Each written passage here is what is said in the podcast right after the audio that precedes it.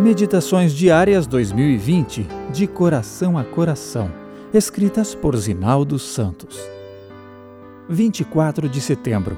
Nem tanto, nem tão pouco. Meu filho, guarde consigo a sensatez e o equilíbrio, nunca os perca de vista. Provérbios 3, 21. No mundo profissional e dos negócios, pessoas muito exigentes consigo mesmas e com as demais formam duas faces da moeda do perfeccionismo. Uma das faces é positiva e pode abrir as portas do sucesso profissional a alguém.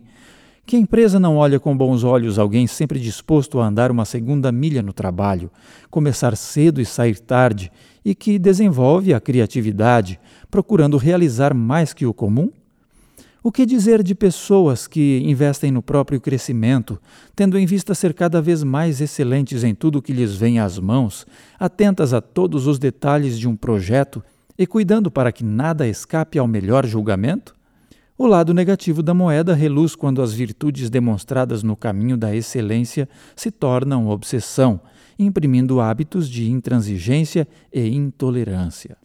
Aí o comportamento se torna doentio distanciando-se da percepção da realidade de que é apenas ser humano, com limitações, vulnerável a imprevistos e traições, às vezes da própria superdimensionada capacidade, o perfeccionista acaba sofrendo terrivelmente por não aceitar erros até insignificantes e que podem ser facilmente reparados. Não menos piores são as consequências quando outras pessoas estão envolvidas no processo. Geralmente se tornam alvos de críticas ferozes. Os prejuízos emocionais e relacionais desse comportamento são altamente destrutivos. Se é assim, no âmbito material, esse quadro apenas esboça o que pode ser visto no contexto espiritual. É um fato estabelecido que devemos buscar a excelência em nosso desenvolvimento cristão, assim como é certo que a única manifestação de caráter absolutamente perfeito inerente sem erros, somente foi vista na vida de Cristo. Somos todos pecadores. Cada um de nós, em sua esfera, tem lutas a vencer.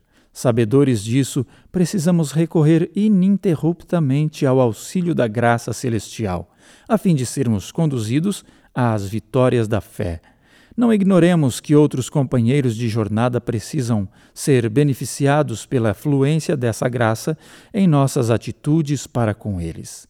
Conhecedor dessa realidade, o sábio Salomão realçou em nosso texto a importância do equilíbrio que deve caracterizar a vida saudável em todos os aspectos. Assim, longe dos extremos, prosseguimos na esperança e no temor do Senhor, aguardando ativamente a consumação da obra de Cristo em nós, em sua vinda. Você também pode ouvir gratuitamente a Meditação da Mulher Surpresas do Céu, disponível nas principais plataformas digitais. Ouça e compartilhe.